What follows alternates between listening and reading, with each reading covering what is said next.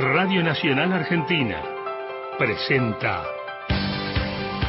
La muralla y los libros. Ana da Costa, Gastón Francese.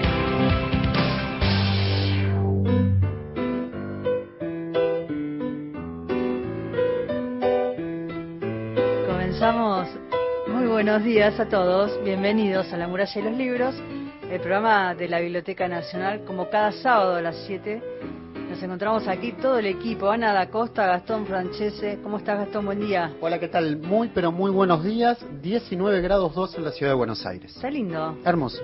Saludamos a Cristian Blanco en la coordinación de aire y producción, Mauro Torres en la operación técnica, ahí está como cada mañana. Ya está todo el equipo para hacer el programa de la Biblioteca Nacional. Y quiero quiero comenzar el programa dedicándole unas palabras de homenaje a alguien que trabajó en la Biblioteca Nacional durante 45 años. Y todos lo recuerdan por, por su humor, porque siempre hacía chistes, bromas. Y estoy hablando de Héctor Cigales, un compañero que venía de la calle México, estuvo muchos años en la biblioteca cuando funcionaba en la calle México, luego fue el traslado, ¿te acordás? En, en los 90 al nuevo edificio de la Biblioteca Nacional y todos decían, si faltaba un libro no lo podían encontrar, no estaba mal ubicado, lo llamaban a Cigales, ¿no? Y siempre con ese humor, siempre con ese cariño. Eh, su hijo, Juan Cigales, trabaja en el equipo de prensa y comunicación con nosotros y yo lo quiero recordar con alegría, ¿no? Me acuerdo que me hizo llorar de la risa ¿Te acordás? ¿Te acordás? La última charla, él ya, ya lo jubilaban. Se, había jubilado, creo. Estaba en ese proceso, sí. Y entonces vino porque esas cosas que uno después de tantos años de encariñarse con, con los compañeros, con la gente, con el trabajo, con el espacio físico también, ¿no? Eh, se daba una vuelta ahí por la biblioteca y me acuerdo que un día lo, lo entrevistamos con Gastón, le dijimos, vení, vení que te queremos hacer una entrevista para que nos cuentes de qué de los fantasmas de la biblioteca. Hay muchos mitos alrededor de los fantasmas. Pero terminó hablando de tantas cosas. Lloraba de la risa. No, no, no, lloraba. ¿te acordás? Lloraba de la risa. Era muy lindo. Y ¿sabes qué? Vos sabés que una de las primeras personas, que personas, personas personajes, lo digo con muchísimo afecto, ¿eh? que conocí cuando entro a la biblioteca, yo entro en el, subsuelo a limpiar latas de celuloide. Ah, en el noticiero eh, panamericano. Claro uno de los de, mis compañeros del subsuelo que estaba ahí al fondo atrás perdido en los libros era Cigales. Yo lo quiero recordar con mucha alegría. 80 años falleció esta semana, falleció antes de ayer. Lo quiero recordar, decía, con alegría, porque así fue su paso por la biblioteca y así lo recuerdan todos, más allá de su trabajo y que esto que yo contaba, ¿no? Que lo, ayer la subdirectora Elsa Rapetti en el grupo de biblioteca recordaba esto, ¿no? Dice, cada vez que necesitaba buscar algún material o algo, ahí lo llamábamos a Cigales. Un cariño muy grande a la familia, sobre todo. Y a su hijo Juan. Mm. Nuestro, nuestro recuerdo, nuestro homenaje, este programa está dedicado a su memoria.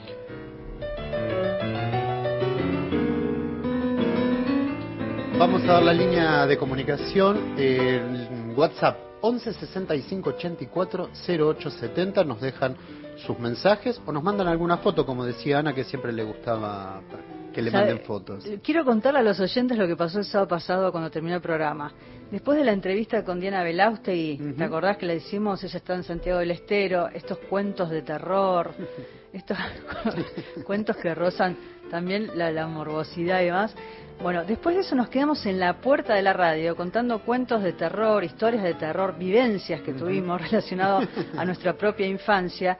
Y yo me acordaba de, mi, de mis primos, ¿no? Que con la linterna nos asustaban ahí en la, y la habitación. Mi, mi hermano. ¿Tu hermano te asustaba? Mi hermano y un amigo me hablaban del lobizón y a mí me mataron. ¿Y te hacían lo mismo en una habitación? No, no, era peor. En, en, en, la provincia de Buenos Aires, en una quinta, te estoy hablando de un lugar muy oscuro y de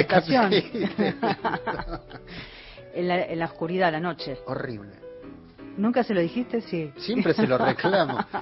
De hecho, vos sabés que tengo la costumbre de prender la luz antes de acostarme siempre por un chiste que me hace. Me voy a acostar un día y estaba la luz apagada y está metido en la cama mía. Ay, no. Y me dice, oh. historias de terror, historias de miedo que nos quedaron ahí pendientes. Sabés que después, el, el domingo fue el cumpleaños de mi hermana, Viviana, que le mando un beso grande, y apareció este primo, que hacía muchísimos años que no lo veía, Néstor, Néstor Ninola, le mando un beso enorme. Los cuentos de terror, y si ustedes quedaron así, manija, con esas historias nos llaman y nos cuentan a qué teléfono. 0810-222-0870 es nuestro contestador y eh, el WhatsApp de vuelta 11 65 84 0870 y presentás a la invitada. Sí, y vamos a presentar a Mariana Sandes. Ella, ¿sabés que mm, nosotros la habíamos entre, la entrevistamos varias veces, ¿no? Por su novela anterior. Ella es escritora, gestora cultural, se licenció en letras en la Universidad de Buenos Aires, realizó estudios en literatura inglesa en Manchester. Presten atención a la música y la maestría de teoría literaria y literaturas comparadas en Barcelona. Dirige el departamento de literatura de Amigos de Bellas Artes, como antes lo hizo para Malva y otras instituciones culturales. Eh, publicó el libro de entrevistas y ensayo El cine de Manuel, me encanta el cine de Manuel Antín, un recorrido sobre la obra de Manuel Antín, eso fue en el 2010. La novela Una casa llena de gente, de compañía Naviera Ilimitada, por la misma editorial, el libro de cuentos que vamos a hablar en esta mañana, Algunas familias normales. Es una excelente escritora, pero sobre todo una gran persona y una querida amiga. Así es. La presentamos a Mariana Sandes con esta música que sé que, que le gusta. Muy buenos, muy buenos días, Mariana, ¿cómo estás? ¿Qué tal? Buenos días, ¿cómo andan? Qué placer volver a escucharlos. Hola. El placer es nuestro, el placer es leerte y, compartir esta música que, que, tiene que ver también con, con, el vuelo, con la escritura, ¿no? Con el momento de, sentarse a escribir. Totalmente. Eh, qué lindo, qué lindo volver a estar en contacto. Bueno, yo ahora estoy en Madrid, pero espero que se escuche bien. Se escucha perfecto. Sí, perfecto. Mm. Bueno, me alegro. ¿Cómo andan, chicos? Bien, aquí con tu, con tu libro de cuentos en la mesa de Radio Nacional, acá en Buenos Aires. Y vos contás en el, en el posfacio que este libro fue publicado en 2016, que vuelve hoy a los lectores con dos relatos nuevos, ¿no? Y en el caso de literatura, yo ayer le mandé un mensajito a, Mariana, porque me pasó que no quería terminar de leer literatura. ¿Viste? Cuando algo decís, no, no quiero que se termine porque no, no quiero, quiero seguir leyéndolo. Eh, que tiene una relación con, con Leila, este personaje de una casa llena de gente y que dio lugar a la novela. Aparece en este caso reformulado, ¿no? Tras la pandemia de 2020 y me gusta este giro que le diste, ¿no? Como este, este volver a contar, volver a, redefinir y, y, me gustaría pensar también que, este, que esta especie de diario íntimo ¿no? de la pandemia también indaga en la vida privada tuya, ¿no? De, como escritora, esta especie de diario isla. Eh, es un diálogo con un escritor que, que, admira, que se enamora, pero también habla de otras cosas, ¿no? El aislamiento, la excusa de hacer compras para salir, el encierro. Mucho tiene que ver con esta reformulación que haces eh, en, en este cuento. Me gustaría que cuentes un poco cómo fue pensarlo para esta nueva edición. Sí, yo tenía, había empezado, el, digamos, la, relación de Leila con, con ese escritor que se, de algún modo, no sé si se enamora o más bien, eh, lo que yo quería representar también es, es a tal grado llega a veces el amor por la literatura que, que quizás se desdibujan no las las cosas no que, que más es el amor por la literatura que por un escritor en particular. Y mm, tenía esa esa historia que había que no finalmente no había incluido en la novela me había quedado pendiente y entonces bueno la retomé eh, utilicé el escenario de la pandemia y bueno le puse toda esa porque porque me servía la pandemia para mantenerlos alejados es decir eh, dos escritores que normalmente se ven en congresos etcétera y que de repente bueno ya era imposible el reencuentro por por lo que estaba pasando me, me vino muy bien digamos, ese escenario para esa historia que tenía previa, ¿no? Mariana, te saludo. Mariana Sandes, con ella estamos hablando.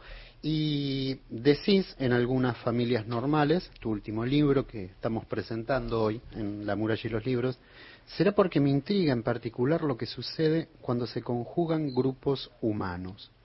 No se eligen entre sí, como tampoco se elige del todo la conformación de una, de una familia es lo que viene en el paquete, es la tómbola. y, y, y, esta idea eh, que me interesa también cuestionándola, preguntándonos, extrañándonos sobre algo que es tan normal como la institución familia, eh, como también ciertas normas, mandatos, éxito. Contanos un poco cómo es esa reflexión desde tu lado. Sí, me, doy cuenta que mi cabeza va muchas veces hacia, hacia el lado de preguntarse por el porqué de las cosas, casi como los chicos, ¿no? Los niños. Eh, como que de repente hay, hay, muchos estereotipos, muchas consignas, muchas convenciones a las que estamos habituados y que no solemos preguntarnos eh, por qué, o por qué lo hacemos, por qué lo hacen todos, porque finalmente a veces parece que lo hiciéramos porque lo hacen los demás o porque está establecido y, bueno, en un momento del cuento de esa literatura pregunto, ¿no? Eh, pregunto al personaje, eh, ¿quién cree? me pregunto quién creó las reglas. Como que yo me pregunto mucho eso.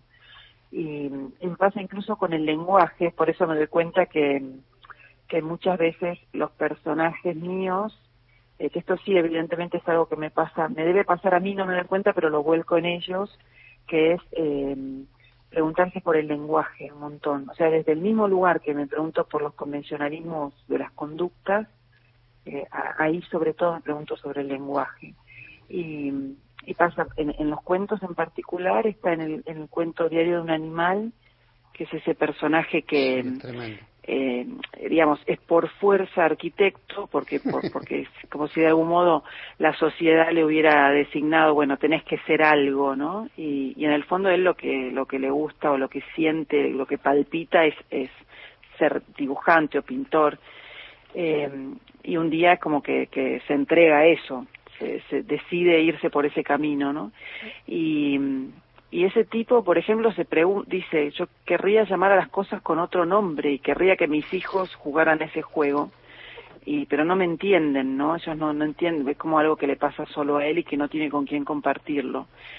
Eh, Quiero tomar algo ahí de, justo que estás hablando de Diario de un Animal, que me parece justamente ese cuento que que uno empieza a leerlo y explota, ¿no? Porque hmm. este personaje que, que se queda sin pelo, se toma esta coloración gris y con joroba, llega un momento que, que el cuento estalla y hay como una pulsión inicial que me gustaría que después cuentes de que te llevó a escribirlo, que de alguna forma parece que le haya ganado la, la pulseada a toda eh, corrección y reversión posible que le quisiste hacer pero quiero ir al juego de las palabras que hace este personaje, eh, justamente citándolo porque dice, ¿por qué será que últimamente las palabras me parecen escamas, cosas que pueden limpiarse?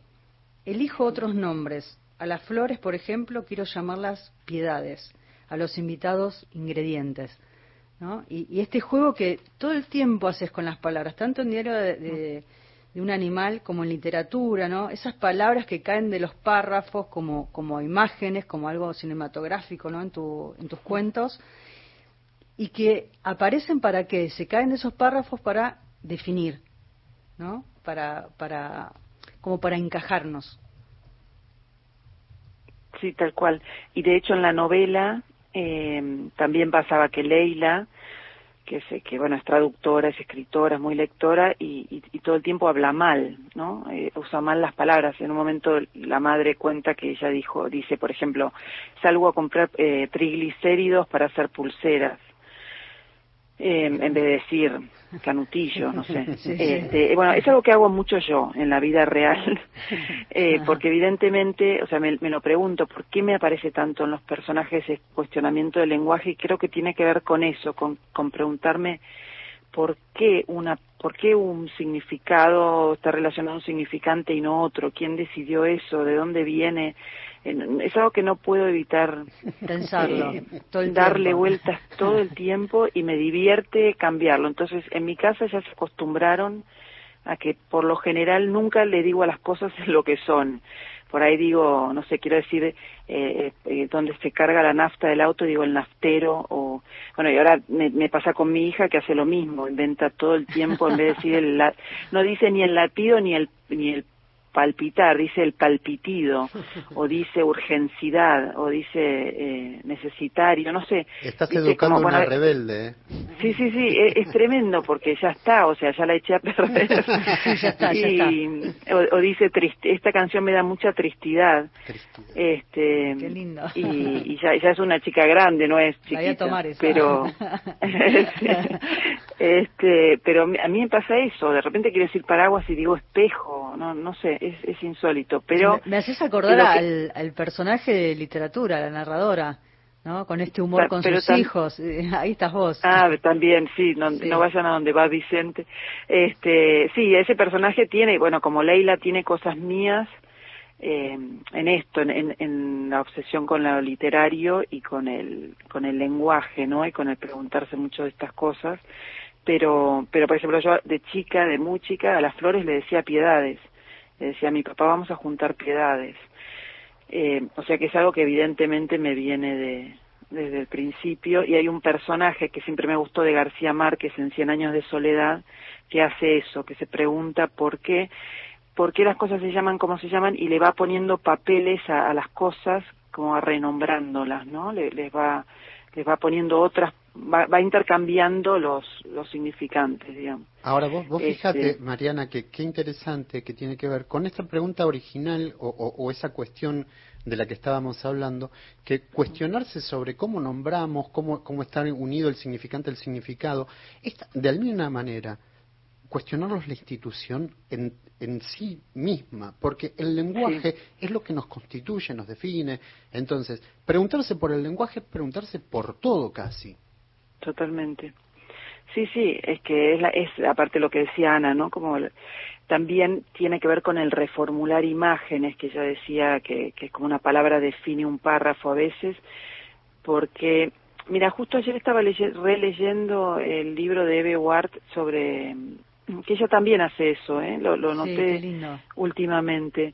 Eh, el libro Clases, eh, las clases, ¿cómo se llama? El de Liliana Villanueva, es las clases de Beward, sí.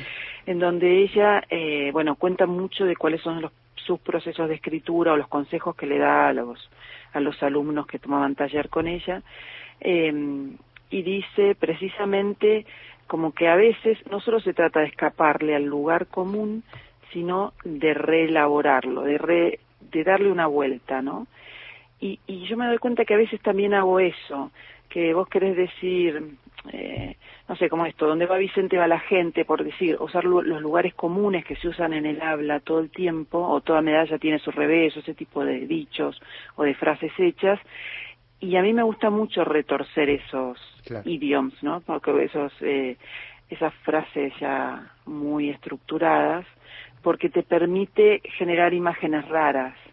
Eh, me gusta cuando los otros autores lo hacen. La que lo hace muchísimo también, es un libro que les recomiendo un montón, es Tatiana Tibuleak, que tiene un libro que se llama El verano en que mi madre tuvo los ojos verdes, va como por la octava edición en España, es una barbaridad. Ah, eh, y ella también, viste, usa muchas imágenes que, digamos, donde uno puede decir, eh, no sé, me saqué la curita y me me levanté la piel, pero lo, lo, utiliza para, para expresar una emoción, por ejemplo, para decir el daño que le generó internamente y utiliza una imagen de una curita, ¿no? Mm. Eh, cosas así, eh, digamos como usar cosas comunes e incluso palabras o frases comunes para generar imágenes nuevas. Eso es lo que me, me divierte de leer y de escribir, las dos cosas. Amanecen las sierras chicas en Córdoba, estoy en Salsipuedes y los escucho conversar con Mariana Sandes, a quien leí el año pasado en una casa llena de gente. Me gusta escuchar radio y los sábados los comienzo con ustedes, nos dice Osvaldo y nos manda una hermosa foto de la sierra de Salsipuedes. Bueno, no te pierdas este libro, este libro es una maravilla. Y quiero ir a, vos hablaste en un momento, soltaste la palabra escaparle, y un poco Diario del Animal eh, se te escapó, porque vos que sos correctora y que tanto pensás en, el, en las palabras y en la reescritura, me gustaría que nos cuentes un poco cómo es este cuento que como yo decía al comienzo, es un cuento que, que, explota, que es transformador, ¿no? En alguien que tiene una vida eh, eh, ordenada, que llega a ser director de una empresa y demás, y tiene como una familia normal. Siempre estos personajes que en algún punto algo del cuento, ¿no? Como un hilo conductor de cada uno de los cuentos, algo que incomoda, que molesta, ¿no? Como eh, el primer cuento, para que no sobre tanto cielo, que después vamos a hablar, pero me gusta me gustaría que nos cuentes un poco cómo fue este proceso, ¿no? Porque yo decía, te ganó la pulseada, porque lo, escribiste así de un tirón y después no pudiste volver a, reescribirlo. No, la verdad que no, es, fue muy raro lo de ese cuento, porque me, acuerdo del momento que me, desperté, y no es que, lo, que hubiera soñado algo, no, no es que tuvo relación con el sueño ni nada, sino que me desperté en un... No sos coleris, soñando la flor. Y además hay algo de ciencia ficción ahí en ese sí, me gusta. Sí, es que fue, me desperté en un cierto estado, que ya te digo, no, no es que hubiera soñado esa historia ni, ni el personaje ni nada, pero el estado me llevó a querer escribir y escribir me salió eso como de un borbotón, que no es algo que me suele pasar porque yo me tomo mucho tiempo para escribir, me encanta corregir, entonces repaso, repaso, repaso, a veces me harto de tanto que reviso las cosas. Eh, y ese no pude, o sea, eh, salió así, quedó así, había cosas a las que no le encontraba sentido, como esto que le pasa con el pelo, etcétera, pero pero me gustaba igual, para mí uno de los cuentos que más me gusta, eh, y, y me gusta, no sé, eso, momentos del cuento cuando él, por ejemplo, él y la mujer se miran porque la mujer lo detesta en el sentido de que le dice no puede ser que seas tan infantil, no no lo dice, pero digo, es como si pensara, no puede estar tan infantil de que viene la gente a tomar el té a casa y vos estás aislado, ¿no? Te, te borrás. Sí, como que la em, gente para él es un, un elemento que le, que le molesta, digamos, ¿no? que le, irrita lo humano, dice, lo conecta al arte. Pero yo creo que ahí, bueno, se pone en valor eso, la, la fuerte conexión que él siente por el arte y que es lo que le da la vitalidad, ¿no? Lo revitaliza. Exacto, es como, como que el tipo está todo el tiempo conectado con su mundo interior y a veces eh, el, el, el, ruido externo, eso, el ruido, los olores, la gente, el movimiento, o el hecho de que todo el tiempo haya que tener, haya que socializar, lo, lo, irrita, ¿no? Lo, lo, lo, saca. Entonces por eso él se encierra siempre a, a, pintar, pero pero me gustó esto esto que de repente pinta cartílagos. Eso para mí era inexplicable. digamos, no tenía ningún sentido, igual no por más que, que si yo hubiera dicho, ay no, prefiero que pinte flores, supongamos, no me salía, porque para mí el tipo pintaba cartílagos y todo eso que dice, el hombre de Vitruvio, el cartílago estallado. Aparte hay una cosa de valoración, ¿no? Propia, porque esta cosa de tener una vida rutinaria como arquitecto, tener un cargo, una familia tipo y demás, y él entrar en esta búsqueda, ¿no? Que, que no quiero contar todo el cuento, pero en esta búsqueda relacionada con el arte, donde es lo que lo conecta, ¿no? Lo que lo vuelve a la vida en un punto y, y generar como ese espacio escondidas para pintar, para recrear y, pintar estos cartílagos.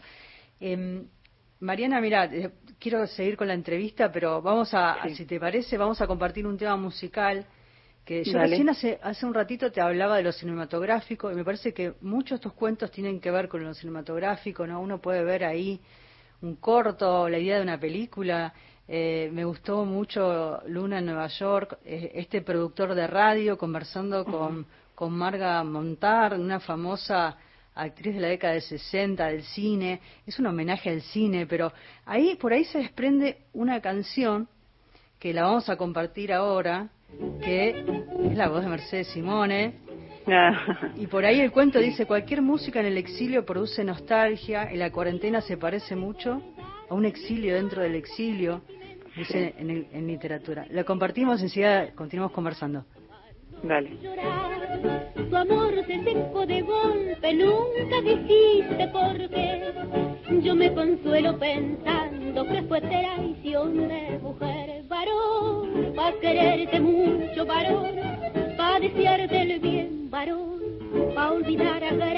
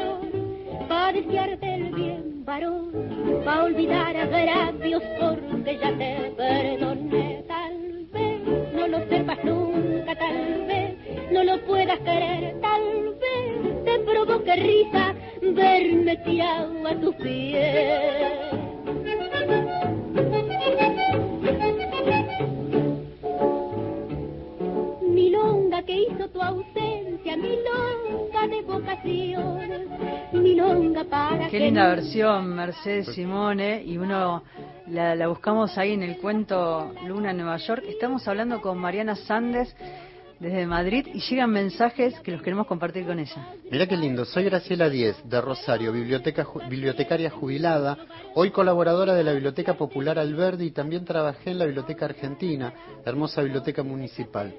En esta trabajaba mi hermana Marta en el momento de su desaparición. En las dos se plantaron árboles para ser parte de la campaña de los 30.000 Qué lindo. árboles. Una belleza el programa, bueno, y nos muestra, nos pone fotos y eh, dice 30.000 árboles, cuántos árboles, cuánta vida, cuánta continuidad.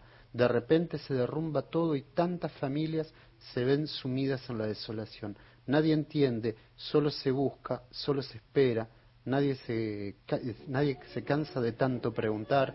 Continúa el, el escrito, muy, muy bello. Y después también, ¿sabes qué? Muchos excombatientes nos están eh, saludando. Eh, déjame que lo busque Sí. porque lo tengo acá en, de Misiones. Acá nos manda, mira, buen día, soy Osmar de Puerto Iguazú Misiones, un ex soldado de la clase 63. Estuve haciendo, estuve haciendo el servicio militar y quisiera mandarle un saludo a todos los que estuvieron en la guerra. Acá en Iguazú tenemos una plazoleta, nos manda las fotos de esa plazoleta de soldados, de ex soldados por Malvinas y nos manda algunas Nuestro fotos homenaje hermosas. a todos Sí, ellos, sí, totalmente. Y decíamos, estamos conversando con Mariana Sandes, ella está en Madrid y este homenaje a, a la música, al tango, uno se pone a pensar en este homenaje que, que Mariana hace en Luna, Nueva York, al cine argentino de los 70, ¿no? Que épico, rural, nacionalista, eh, a la música, también al tango, ese sonido crujiente de la fonola. Me gusta, me, me gustan mucho las palabras que usa Mariana para definir eh, las cosas, los sonidos, para cambiarle los nombres también. Eh, un productor que la gente puede pensar que es anacrónico, ¿por qué? Por justamente ir hacia atrás, hasta, hasta esta época, encontrarse con, con Marga eh, Montar, que nace eh, con el astro sol en la casa París, según ahí se cuenta una historia que tiene que ver con la astrología. Esta actriz fetiche de los 60, eh, uno piensa en ese cine como más urbano y cosmopolita. Me, gustó mucho cómo trabajaste esta idea de los recuerdos, eh, estos personajes y este homenaje al cine también, ¿no? Sí, y es un homenaje también, bueno, un poco a mi relación con Manuel Antín, que yo empecé haciendo mi, mi tesis de, de posgrado sobre el cine de él, eh, un poco llevada por Cortázar, porque Manuel Antín adaptó varias veces a Cortázar. Sí. Empecé viendo esos, esas adaptaciones y después seguí porque de 10 películas que hizo, 9 son adaptaciones literarias, entonces me dediqué a toda la obra. Y además de Manuel, bueno, e- es un poco, o sea, esa relación entre, entre el productor de radio y la actriz es un poco la relación entre Manuel y yo, ¿no? Pero además, eh, eh, eh, también está mm, Beatriz Ventura, que fue una secretaria que tuvo muchísimos años, Manuel Antín, una persona mara- maravillosa. Sí. Y mm, ella eh, me contó, o sea, parte de lo que le pasa la per- al personaje ahí son cosas que le pasaron a Beatriz cuando era joven y fue a estudiar a París. Ah. Esto de, de Juliette Greco, de, de Jean Cocteau, de, bueno, muchas de las, eh, esto estu- que estudiaba francés con Madame Garmat, todos esos nombres eh, son personajes reales, que a mí me gusta también lo de poner Sí. como datos de la realidad, Mercedes Simón y todo eso. Eh, A- Además que Manuel, me acuerdo una vez que lo entrevistamos para una entrevista para la biblioteca, en este vínculo entre cine y literatura que mencionás, él ahí, bueno, lo dijo muchas veces en, en varias oportunidades, que a él le hubiera gustado ser director de cine que Cortázar decía que le hubiera gustado, no, que le hubiera gustado ser escritor y a Cortázar le hubiera gustado ser director de cine. Tal cual. Totalmente, y las cartas entre ellos son espectaculares. Bueno, yo le y nos hicimos muy amigos con Manuel, entonces, a pesar de la, de la gran diferencia de edad y todo, tenemos esas cosas en común. Y bueno, eso es lo que les pasa un poco a estos personajes, ¿no? Eh, y después, bueno, está esa idea, como hablábamos antes, lo del cruce, a veces retorcer los lugares comunes o las ideas, ahí lo que hice fue cruzar una ciudad con una carta natal, con un signo, ¿no? Entonces, Muy luna en Nueva York no es por la luna, sino por la luna astral, ¿no? Como que uno tiene el sol y la luna en, en, en, un, en una casa, ¿no? La casa de, no sé, la casa del amor, la casa, yo no sé la mucho. Casa 11, la casa 2, en astrología necesitamos un astrólogo, habrá algún oyente que nos ayude. Tal cual. Me, me gustan Yo, esos o sea, destellos, Mariana, que cada cuento es como tiene un destello ahí de algo, de una idea que me encanta. Voy, voy con Mariana, si me permitís, y Ana, si, si me dejan, con, para que no sobre tanto cielo. Y lo que me parece interesante en esto es cómo una misma realidad puede ser pensada, vivida, imaginada, dicha de distintos puntos de vista. Y cómo también esas realidades son tan distintas. Tal cual, es que me encanta eso, me, encanta cómo, bueno, que, que es, otra vez, está en la base de, de nuestra existencia, de toda nuestra forma de ser todo el tiempo, como podemos, no sé, en este momento estar, estar cuatro personas arriba de un auto y todos estar viendo algo diferente del paisaje, cada uno va a poner su mirada en, en, en algo diferente. Eh, y bueno, eso nos pasa todo el tiempo. Nosotros tres ahora podemos estar conversando y la cabeza de cada uno, y me intriga mucho saber qué está en la cabeza Y de nunca cada se ensambla del todo, ¿viste, María? Digo, esto que vos que decíamos de la familia, nos, nos reunimos, estamos juntos, pero cada cual viviendo una, algo completamente distinto en algún punto también. Totalmente, totalmente. Eh, bueno, eso me, me fascina. El otro día leí un texto que puso alguien en las redes de Baudelaire que decía, una ventana cerrada es mucho más intrigante que una ventana abierta en una casa, ¿no? Porque la ventana cerrada te obliga a imaginar qué es lo que está pasando del otro lado, qué, qué, qué pasa en esa casa, quiénes son, quién vive. Bueno, ese tipo de cosas eh, me encantan y me encanta preguntarme qué piensa cada uno eh, ante cada circunstancia, ¿no? En, en, eso, o qué, o qué nos lleva a veces a, a actuar de un modo, a reaccionar de determinada manera, porque eso me hace preguntar, no sé, una persona que es compulsiva para hablar y que no piensa en lo que dice, bueno, ¿qué hubo en su historia para que esa persona se convirtiera en eso, ¿no? Me gustan esos rastreos un poco, creo que en mis cuentos siempre hay esas preguntas que son muy básicas y a la vez lo definen todo, como decías vos antes del lenguaje, ¿no? Así es, y en Luna en Nueva York uno va reconstruyendo esta época del cine argentino, ¿no? Que recién contabas, con armado con parches de la memoria. Uno piensa en Diario de un Animal, esta escritura compulsiva, este personaje, esta transformación que, que justamente, ¿no? Eh, pinta estos cartílagos porque está mirándose hacia adentro, hacia su deseo, hacia lo que quiere. Y para que no sobre tanto cielo, este chico Nico de 15 años, que el narrador, me gusta esta idea del narrador que, que no juzga, ¿no? que le va dando protagonismo y lugar a cada personaje, a Guille, a Flor. Eh, esto que es también, es, es un ir hacia adentro, ¿no? Es, es agarrar la cámara, Nico que tiene 15 años va a sacar una foto y esta exigencia de encuadrarla mejor para que no sobre tanto cielo, ¿no? Y Dándole cada uno un sentido particular. Exactamente. Para él, para él el cielo entra, está bien ahí, hay, hay mucho cielo, pero Me encantó, ¿Entendés? además. Está muy Y- bien. Y pone en juego esto que plantea Mariana en todos los cuentos, ¿no? Estos vínculos incómodos, en este caso un padre con una novia joven, linda, que discuten, ¿no? Una- un- y una pareja de enanos que aparece ahí, pero que son felices y divertidos, y que hasta le divierte este cielo que justamente sobra.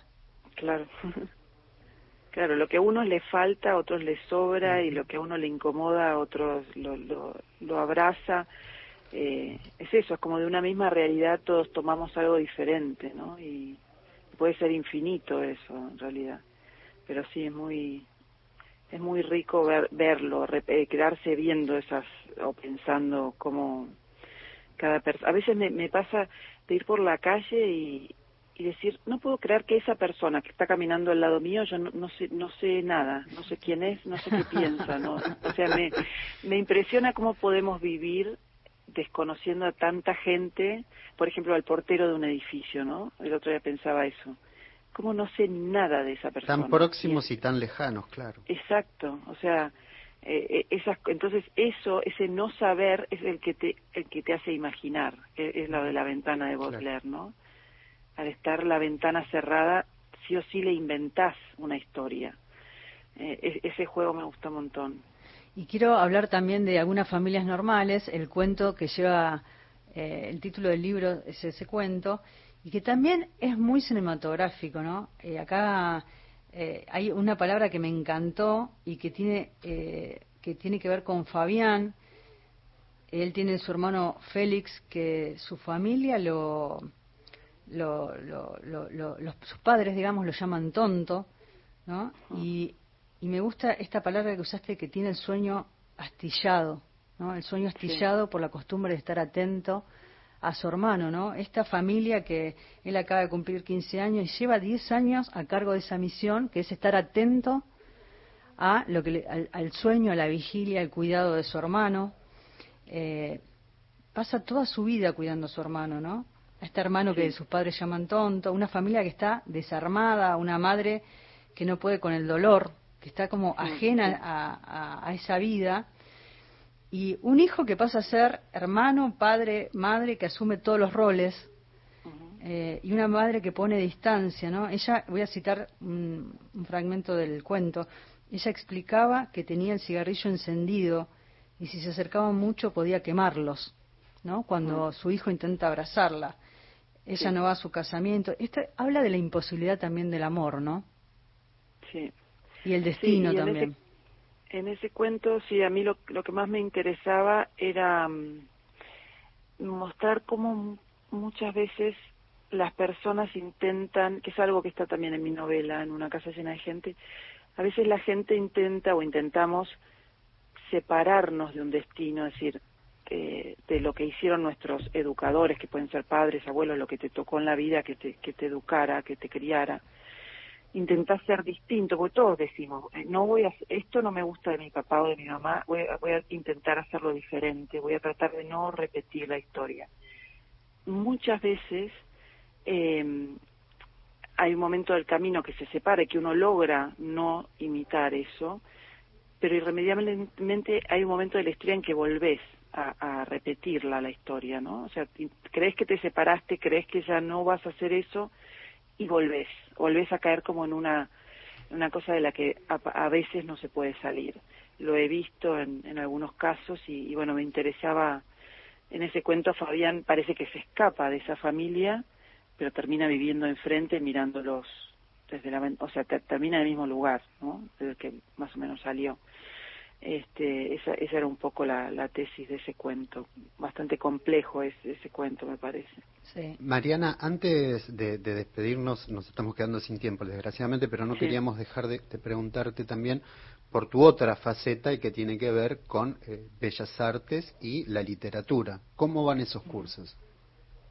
Muy bien, empezamos, bueno, este año lanzamos eh, el programa de Historia de la Literatura, que, que lo que se propone es, bueno, aprendimos a manejar un formato nuevo con, a, partir de la pandemia, que son clases audiovisuales, es decir, que los, los mismos profesores que las daban presenciales los arman en formato de video, de manera que vos no, no estás atado ni a un día ni a un horario, sino que tenés una semana entera para verlas en cualquier momento, desde cualquier lugar del mundo. Eh, y son los mismos profesores que las preparan con imágenes, textos y, bueno, van narrando la clase, ¿no?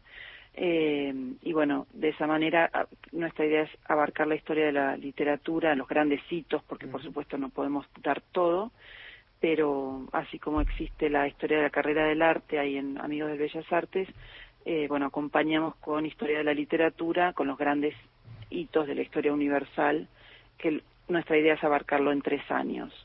Así que, que bueno, lo que permite también es que cada persona pueda, eh, es decir, puedo yo, no sé, ver el programa de los griegos, pero tal vez no me interesa ver los italianos y salteo y voy a los ingleses eh, de la Edad Media, ¿no? Y bueno. Y bueno, un poco te lo podés como ir ir armando. Lo ideal es verlo todo porque todo está a su manera conectado, pero pero no pasa nada si te salteas partes, digamos.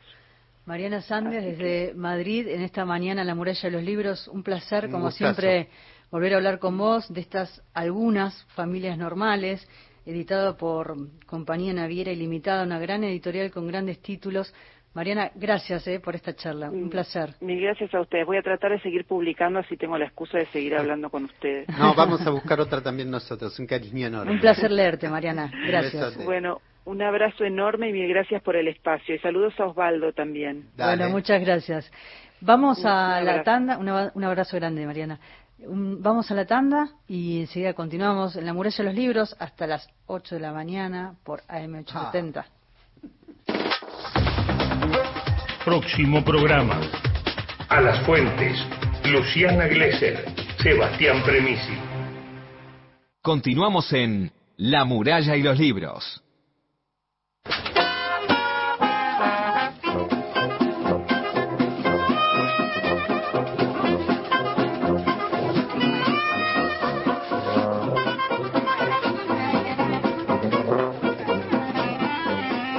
Hola, soy Roberto Pasa de la provincia de Jujuy, Argentina, para mis Islas Malvinas, por ese 2 de abril de 1982, para mis Islas Malvinas, que aunque hoy estén ocupadas, para mí son argentinas, donde el gris del cielo se confunde con el mar y mis letras se hacen versos para poderlas recordar.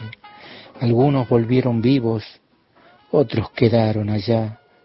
Dependerá de nosotros no olvidarlos jamás. La historia se escribió con sangre en esta tierra argentina, no con aumentos de sueldo ni promesas incumplidas, por aquellos que murieron por un trozo de esta patria, por ese amor de argentino, por esa celeste y blanca, al grito viva la patria, un día despertarán aunque parezca tan lejos, ese día, ese día llegará. Ahí está el oyente. Roberto desde Jujuy nos envía, qué lindo este texto, me encantó. ¿Seguimos con poesía? Seguimos con poesía, pero antes déjame decir que nos escribió Diego desde Rosario diciendo individualismo total, así se vive.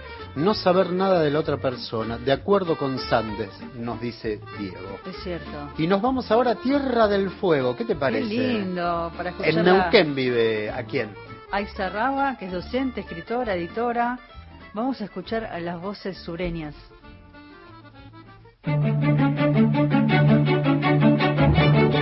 Alfonsina. Siempre estás como ausente de la tarde. Raúl González Muñoz.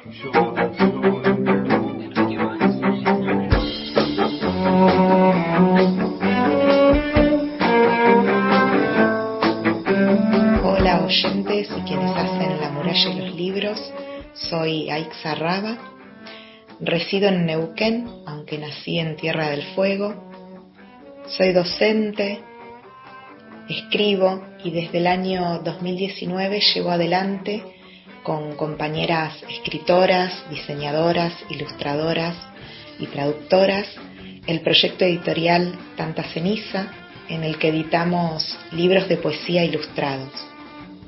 Tengo publicados los libros Barda, que salió por Buenos Aires Poetry en el año 2014, La luz no se corta como el papel, por ediciones con doble Z en el año 2016, Los sitios de mi cuerpo del año 2019 que editó Años Luz Editora y en enero de este año eh, salió por Queja Ediciones una plaqueta en la colección de fanzines que se llama En el patio crece una planta rosario. Todos los libros son de poesía.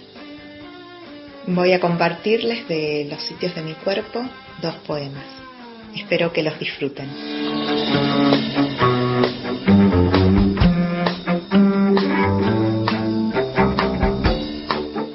Los sitios de mi cuerpo. Sitiar tiene impronta latina y su forma replica la de una muralla. Sitiar es acción colectiva, individual, acción humana. sitiaste una parte minúscula, suelo de mi pelvis, sitié entera la corteza donde se alojó el recuerdo, sitiamos los ratos libres, las noches de celo, cada vocablo dulce, cada veneno. Poco a poco cercados los sitios de mi cuerpo.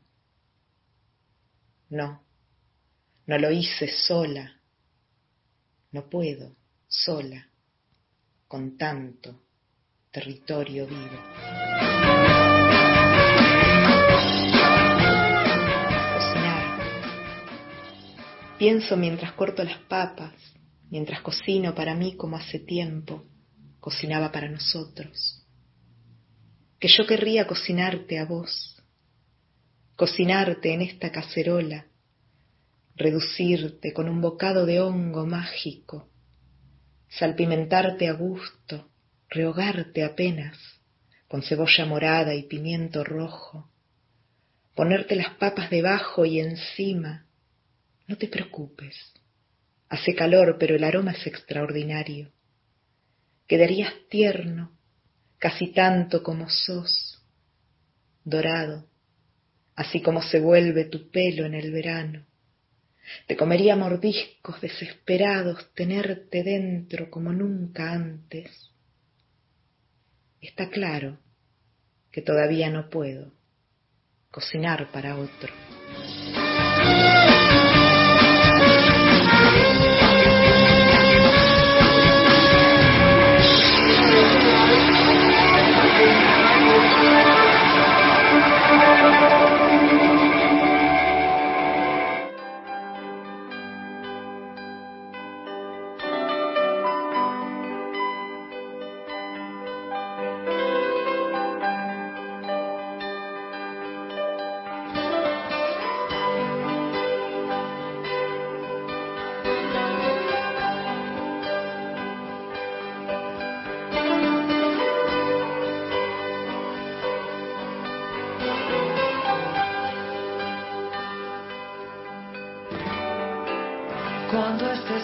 Cuando estés solo, cuando ya estés cansado de llorar, no te olvides de mí, porque sé que te puedo estimular.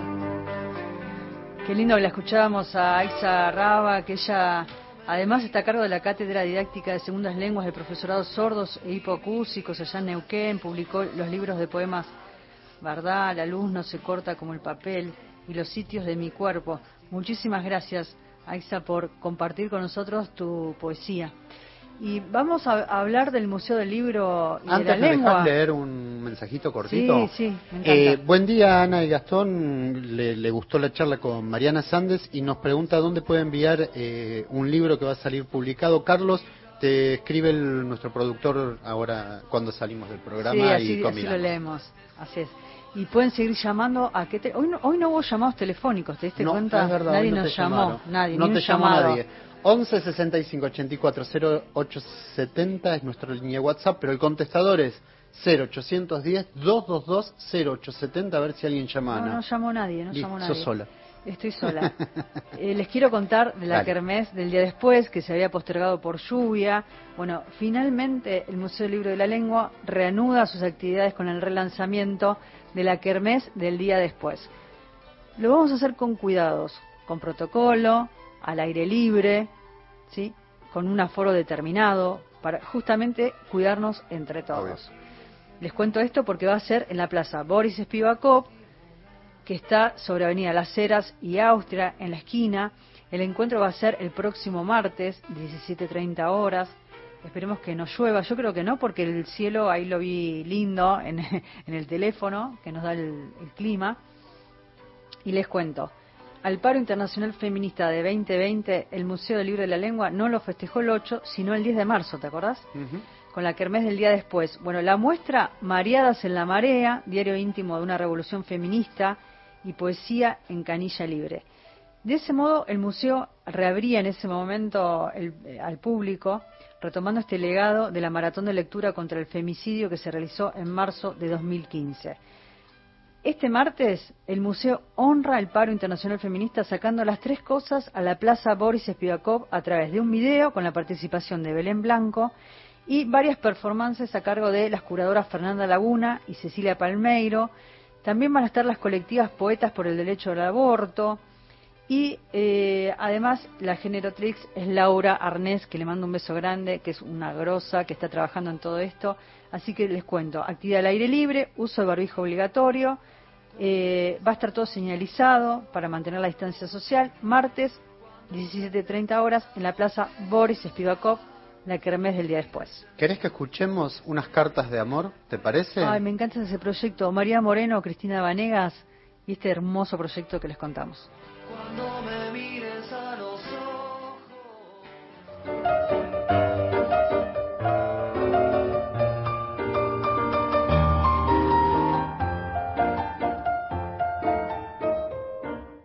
Hay una contraofensiva contra el amor romántico. Esto convierte el archivo de cartas de amor en una especie de recuento subversivo. Me parece que las dos amigas somos fieles todavía al sujeto de Bartes de Fragmento de un discurso amoroso, ¿no? Que es alguien incooptable por el capitalismo y una piltrafa humana de instancia, ¿no? Sí, yo me sabía algunos fragmentos de memoria de fragmentos de un discurso amoroso. El de los celos, por ejemplo, yo que fui muy celosa.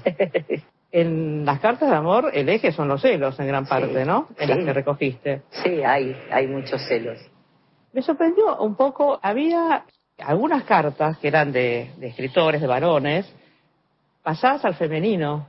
Lo que hicimos fue eh, cambiar en, en algunos momentos el sujeto, digamos. El sujeto era quien está recibiendo la carta. Por ejemplo, en las Ah. cartas de Joyce a Nora ha- hay un par de cartas, Sí. si no recuerdo mal, que es Nora, que está leyendo, eh, pensando, eh, ¿no? En, en esa carta. Entonces es quien la recibe, no quien la envía, ¿no?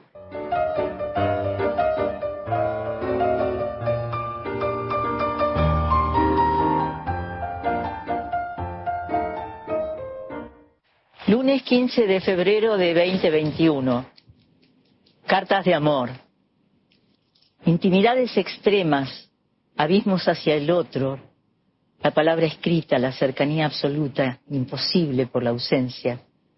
Cartas atravesando océanos, continentes, cartas de ansia, de despedidas, de erotismo salvajeado en el deseo. La ausencia que escribe la carta y construye presencia inefable. Tanto amor, celos, odio, despedidas, encuentros futuros y pasados. Y fue una fiesta atravesarlas. La puesta en boca, la puesta en acto. Trabajamos desde mayo a diciembre con dos talleres, unas 30 personas, devanando estas cartas. Por Zoom, con todas las peripecias, todas las dificultades, tecnologías. Hicimos pequeñas instalaciones, kioscos, como les digo yo, donde cada una fue actriz, directora de arte, de fotografía, de iluminación, de encuadre, de planos, todas las cuestiones audiovisuales posibles, cada una en su casa, con las limitaciones extremas. Así fuimos entrando en la pregunta sobre qué es el amor. Estas cartas son testimonio de esa travesía. También fue un trabajo de resistencia sobre fondo de la pandemia y un trabajo de amor. Cartas de amor en el canal del Museo del Libro y de la Lengua. Vamos con oyentes, vamos a escucharlos.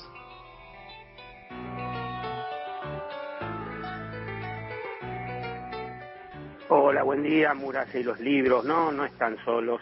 Habla Roberto, el guardavida de Lago del Rocío, que llamó la otra vez este, por la consigna. Como no hubo consigna, me, me- me- lo escuché el programa. Es muy ameno, eh, muy interesante. Eh, así que bueno,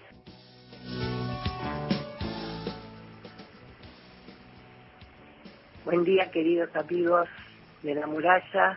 Soy Liliana de Reartes, Córdoba. Quería decirles que, como siempre, un placer escucharlos, compartir la mañana con ustedes. Me hacen feliz con todo lo que leen, comparten. Y en nuestra familia también cambiamos palabras. Las lágrimas son llorantes. Cuando se despeja decimos desnublar. Hermoso, hermoso, gracias, gracias a los dos, eh. gracias por estos mensajes. Vamos a un Corriendo, homenaje. vamos al homenaje de Carlos Busquet, el escritor chaqueño que falleció el 29 de marzo de 2021. Un pequeño homenaje desde la Biblioteca Nacional.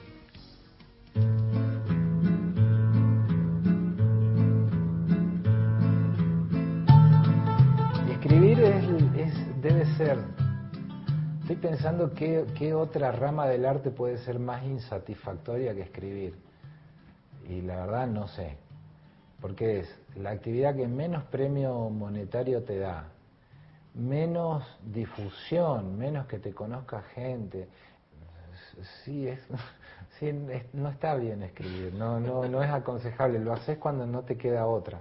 Te tomás ese trabajo porque querés que la gente te quiera. Y voy a hablar, en el caso más específico mío, en general, yo escribo para que la gente me disculpe lo que soy, entiendo que soy bastante pelotudo. Entonces, hay como la idea de explicarle a la gente, bueno, mira, sí, efectivamente soy un estúpido, pero atrás mío hay... Lo que vos ves de mi pelotudez, hay todo un entramado abajo que la determina. Entonces yo lo que te digo es, mira, es un poquito más complejo, entonces entretenete mirando, y bueno, por ahí vos decís, bueno, sí, tan boludo no era este tipo.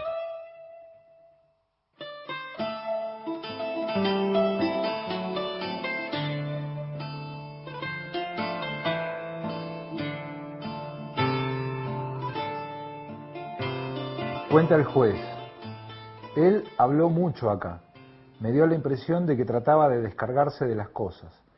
Me acuerdo de que me contó que se guardaba los documentos de las víctimas y que la plata no le interesaba. Yo le pregunté qué hacía con la plata y me dijo que se iba a comer a un restaurante de mataderos. Le pregunté por qué guardaba los documentos, si eran trofeos. Contestó que algo así. Esa respuesta creo que un poco se la induje yo. Según recuerdo le dije, ¿los documentos por qué los guardabas? ¿Eran como un trofeo? Sí, me dijo él. No fue algo espontáneo de su parte. El forense sostenía con total firmeza que Meloño no estaba loco.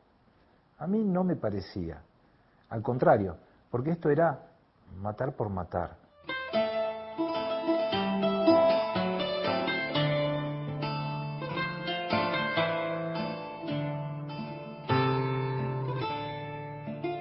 Como significativo de ese hecho, recuerdo que fue la situación de que me fui a comer y se me pegaban los cubiertos con la sangre de la persona. ¿Cómo es eso? Estoy comiendo en el Dos Hermanos, que resultó quedar a una cuadra y media de donde dejé el auto. Me siento a comer y veo que se me pegan los cubiertos a la mano. Lo primero que se me ocurre pensar es, la mierda, estoy magnetizado, ¿qué me pasó? Me fijo bien y no, tenía sangre en la mano. Era la sangre lo que me hacía pegar el cubierto. A la mierda. Me miro el pantalón, manchado de sangre. La campera con manchas de sangre. No algo exagerado, pero manchas muy evidentes. ¿Y qué hiciste? Nada, seguí comiendo. ¿Y por qué se te ocurrió lo de que estabas magnetizado? Y porque se me pegaban las cosas a la mano y no entendía por qué. Y como eran de metal las cosas, pensé que capaz estaba imantado. El primer pensamiento lógico fue ese, digamos. Los cubiertos son metálicos, se me pegan los metales, estoy magnetizado. Nuestro homenaje a Carlos, Carlos Busquet. Así es. Llegamos al final del programa. que eh, Voy a usar una palabra que dijo ahí Mariana Sandes. Qué tristidad. Le mando un beso grande a Pablo Cataño que se suma a nuestra comunidad de oyentes en la muralla. Y por ahí llegó un último mensaje que me alegró esta Ah, mañana. sí, ahora lo vamos a escuchar. Eh, nos despedimos. Muchísimas gracias a todos los oyentes por la compañía, por estar ahí del otro lado. Yo sé que hay muchos que, que nos acompañan y nos llaman, pero No estás me- sola en la pero, madrugada, me, pero me gusta también que nos llamen. Gracias Mauro Torres en la operación técnica, un lujazo tenerlo de operador. Cristian Blanco en la coordinación de aire y es productorazo, sí. Gastón Francese, Ana Costa quien les habla. Hasta el próximo sábado, cuídense mucho. Chao, buena semana.